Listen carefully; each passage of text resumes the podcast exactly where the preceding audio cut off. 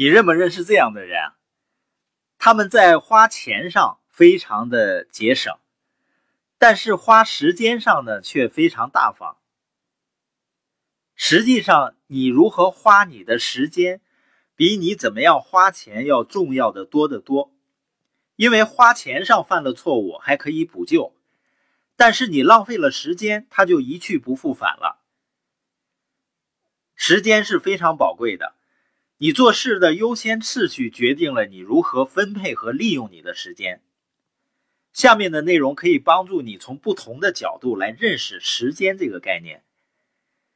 我们要了解一年的价值，去问一个没有通过期末考试的学生；要了解一个月的价值呢，问一问一个怀孕的母亲；我们要了解一个星期的价值，问问一名周刊杂志的编辑；要了解一天的价值，问问一个要养活六个孩子的工薪族；要了解一个小时的价值呢？问问一对正在等待约会的情侣，要了解一分钟的价值；问问一个刚错过一班飞机的乘客，要了解一秒钟的价值；问问一个刚从一场灾难中幸存的幸运儿，要了解一毫秒的价值；问问奥运会上夺得银牌的那个运动员。时间是无价的，正如哲学家爱默生建议的。好好利用你的闲暇时光，它就像未经切割的钻石，如果放弃了，它们的价值永远不会被人知道。但如果你悉心雕琢，它们将成为你生命中最闪耀的宝石。你是不是想过自己需要更多的时间呢？不过你没有办法做到，因为没有人可以得到更多的时间。一天只有二十四小时。不管你今天做了什么，都不可能获得更多的时间。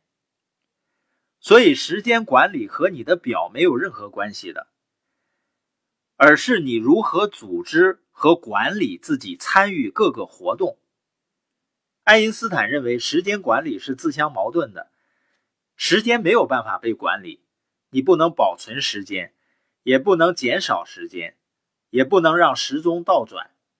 或者在明天拥有更多的时间，时间是没有情绪的，不能被控制的，不可阻挡的。不管外界情况怎么样，时间都义无反顾地往前走。所以你没有办法改变时间，你就必须改变你对待时间的方式。曾经我认为我可以做任何事情，那个时候我非常年轻，充满活力，也很幼稚。中国的作家李语堂说过，在如何做好事情的高超艺术之外，还有如何不去做事的高超艺术。将那些非必要的事情清除出去，是构成生活智慧的要素。你可以拥有你想要的任何东西，但你不可能拥有你想要的所有东西。你必须做出选择。卓越来自于正确的时间做正确的事情。你必须放开不必要的事情。你现在做的所有事情都是你选择去做的。有些人不愿意那么去想，但是如果你现在超过了二十一岁，那么你的生活就是你一手努力的结果。如果你要改变生活，你必须要改变你处理事情的优先次序。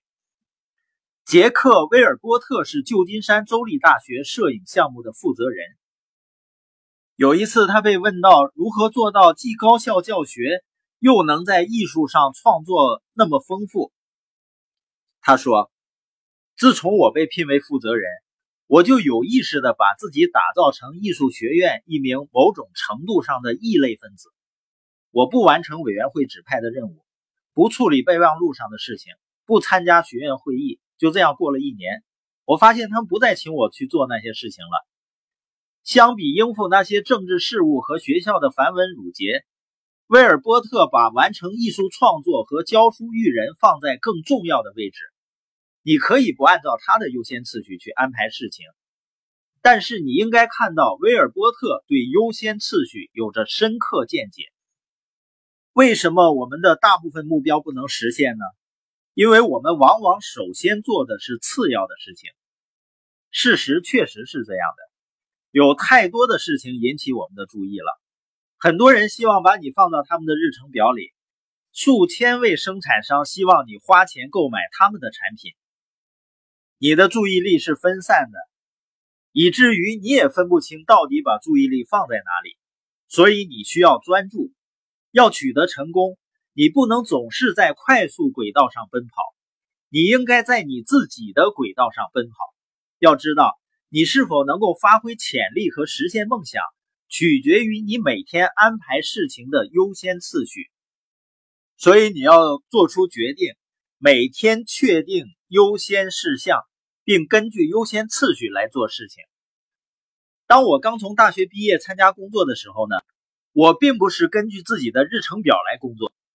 我在大学学神学的时候，大部分课程都让我为咨询和行政管理做准备，所以当我在一九六九年开始工作时，猜猜我每天花时间最多的是什么呢？对了，就是咨询和行政管理。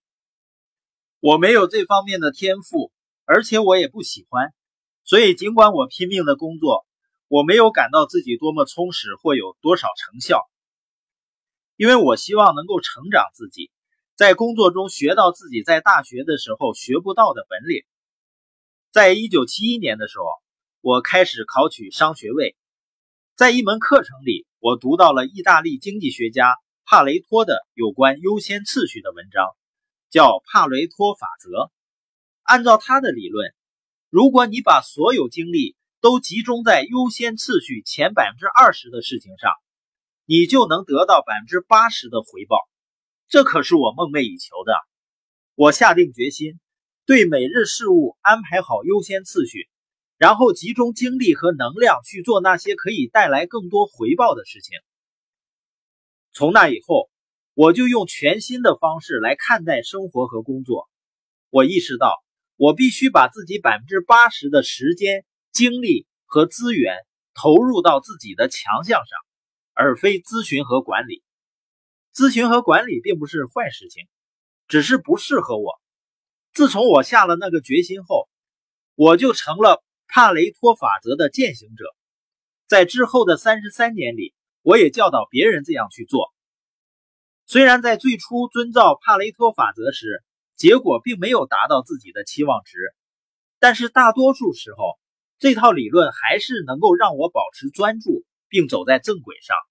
你有没有发现，当别人没有什么事儿可做的时候，往往就会来找你？诗人卡尔桑德堡说过。时间是你生活中最有价值的钱币，你也只有你可以决定如何使用这枚钱币。千万不要让别人替你花了这枚钱币。你最大的财富就是在你面前的每天二十四小时。你如何利用它？你是屈服于压力，还是专注于重要的事情？你愿意自己整天陷在一大堆没用的邮件、不重要的任务？电话推销、各种杂事的骚扰中吗？还是希望自己对如何花费每一秒负起责任，把今天变成你自己的一天？如果你不去决定如何安排这一天，别人会替你花完二十四小时的。没有其他理论能够比每天问自己三个问题对我的成功起到更大作用了。当我发现我需要改变对待自己每天和生意的态度时，我开始试着问自己三个尖锐的问题。第一个，什么是我达成生活和生意上的目标最应该做的事情？比如，你要成为一个好的伴侣或者父母，你最应该做什么？要让你的老板满意，你应该做到什么？如果你领导别人，这个问题就应该是：什么是你必须做，而且是别人代替不了的？评估优先次序时，每次都从应该做开始考虑，认真思考，得出答案后再去想下一个问题。第二，什么能够给我带来最大的回报？当你在你的事业中往前走的时候，你会逐渐发现。有些事情比其他事情能够产生高得多的回报。如果你没有发现，证明你没有在事业上有进步。下一步就是把你的注意力投入到那些高回报的事情中。第三，什么能够给我最大奖赏？如果你只做那些你必须做、有回报的事情，你会相当高产，但你可能不会满足。考虑一件事情能否给你个人带来满足感也很重要。但我发现有的人就从奖赏开始，然后停留在中间，不愿走得更远。如果没有优先考虑前两个问题，再回答第三个问题，没有人能取得成功的。